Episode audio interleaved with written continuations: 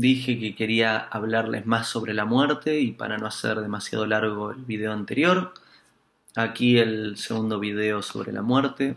Eh, les quiero seguir eh, leyendo pasajes del capítulo 19 del libro Sabiduría Casera, este bello libro que escribimos con Luca Autur en el año 2008. Eh, y voy, voy haciéndole comentarios sobre, sobre estos pasajes. Se puede morir sano, fue lo último que les dije. Lo próximo es, la muerte es para el cuerpo físico solamente. Todas las religiones hablan de algún tipo de existencia después de la muerte. Eso debería darnos una indicación que la muerte no es el fin. Es la muerte de lo físico solamente, no de la mente, menos del alma. Son miles los casos de gente que fueron muertos clínicamente y que por alguna razón u otra regresaron.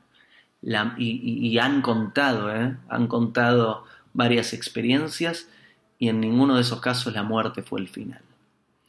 La, la muerte del cuerpo es como la muerte de la flor en el árbol. El pimpollo muere y sale la flor, muere la flor y sale la fruta, la fruta muere y sale la semilla, la semilla muere y sale el brote pero nosotros no somos ni la flor, ni la fruta, ni la semilla, ni el brote, nosotros somos el árbol. La muerte del cuerpo es como la muerte de la flor. La muerte definitiva no existe en la naturaleza. Todo es cambio. Nada muere, todo se transforma. La muerte es una parte muy importante de la vida. En India la muerte es la parte más importante de la vida. Según cómo morimos depende lo que va a pasar después, según cómo se encuentra la mente en el momento de la muerte. Por esto, en el final de la vida uno se dedica a pensar en Dios, para que el después de la muerte física sea lo más glorioso posible. No es más un dejarse irse, abandonarse, que sea como sea, o, en un caso eh, más grave aún, resistirle a la muerte, sino es tomarlo, tomar a la muerte como una puerta de entrada a lo siguiente, prepararnos y, entregarnos y lanzarnos. Por eso importante dedicarse a, a Dios o al nombre que le pongan, pero a lo más alto, a lo que puedan llegar a nivel mental, dedicarse especialmente y cuando están cercanos a la muerte. Hacer lo posible para elevar nuestra conciencia antes de la muerte. Idealmente en los últimos años de nuestra existencia deberíamos llenar nuestra vida y nuestro presente con pensamientos elevados, pensar, escuchar, reflexionar y meditar sobre Dios, sobre lo divino, sobre lo más valioso de la vida, de nuestra vida. Cargarnos con vibraciones sagradas, dejar de lado todo lo físico, lo negativo, lo mental, y quedarse con lo más lindo, lo más sagrado, buscar la paz y el amor. Hay un cuentito que, que Lu me dijo cuando hacíamos eh, este libro. Me dijo, a los 20 años uno busca lo ideal, a los 30 años uno busca el poder, a los 40 años uno busca los beneficios del poder. A los 50 años uno busca la calidad de vida. A los 60 años uno busca estar joven. A los 70 años uno busca estar sano. A los 80 años uno busca ser aún amado. A los 90 años por fin uno busca a Dios. Y ahí Lu me preguntaba por qué esperar, ¿no? Podemos hacer todo lo otro, pero entregarnos, y cuando digo Dios, nuevamente, a lo que, al nombre que ustedes le pongan, pero mientras nos ocupamos de, todo lo que es la vida, los objetivos, los quehaceres, el trabajo, el amor, esto, lo otro, también dedicarle todos los días un poco la dedicación a lo más alto que podamos llegar con, con, con la mente, con la imaginación o con la conciencia. Eh, y dedicarnos a eso, porque la muerte puede suceder en cualquier momento. Y, y creo que es bueno eh, hacerle frente no con temor, aunque haya temor, que el temor no nos gane, ¿no? Con valentía y, y, y lo más conscientes posible. Se puede cambiar siempre.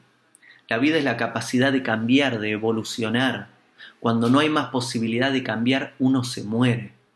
La vida es intercambio, es cambio, es fluir de energía, es movimiento y nosotros también. Mientras que haya vida hay capacidad de cambio, hay capacidad de crecer, quizá no tanto a nivel físico, pero sí a nivel mental todos podemos cambiar mentalmente. Cuando nos quedamos con ideas cerradas, emociones cerradas, construimos la rigidez que es contraria a la vida, que nos conduce hacia la muerte. Cambiar siempre es posible y es positivo. Acercarse a la muerte teniendo un interés en todo lo que tiene que ver con el alma, con lo sagrado, con lo divino, y preocuparse menos del cuerpo y de la mente, específicamente cuando estamos cercanos a la muerte. Cuando hay una persona, cuando una persona es muy débil y muy vieja necesita quedarse en paz.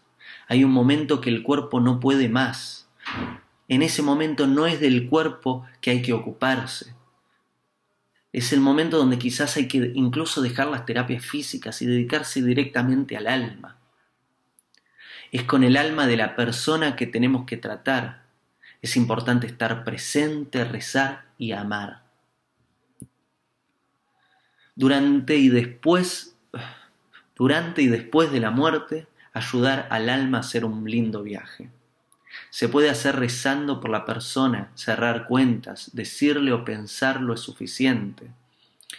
Todo lo que uno tiene en el corazón, expresarlo, decirle todo lo que uno no logró decirle, perdonarse, pedir perdón, restablecer el lazo de amor y amistad, no extenderse en la falta, recordar el lado bueno y positivo de la persona, seguir rezando una o dos semanas luego de que suceda la muerte.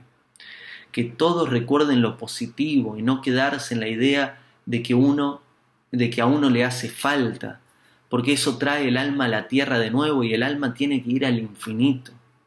Pensar en él, no en nosotros o en ella. También podemos pedirle ayuda a otras personas de culto para los rezos. Hablé sobre esto en el video anterior bastante, no, no traerlos, eh, sino ayudarlos a elevarse. Y una última cosa, recordar que la muerte está ahí adelante. Vivimos como si fuésemos eternos en este plano. Recordar que la muerte puede estar muy cerca nos hace vivir más plenamente, vivir aprovechando más el tiempo, mejorando nuestras prioridades, realzando el regalo del presente y eliminando lo superficial.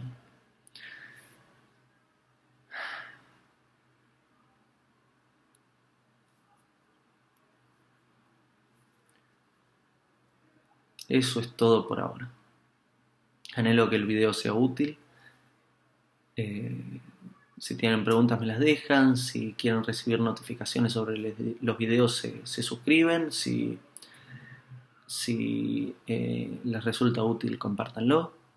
Les envío un abrazo y hasta el próximo video. Voy a seguir hablando un poco más de la muerte en otro video más. Hago esta rápida pausa comercial para agradecerte por oír mi podcast y pedirte que si te gusta lo recomiendes.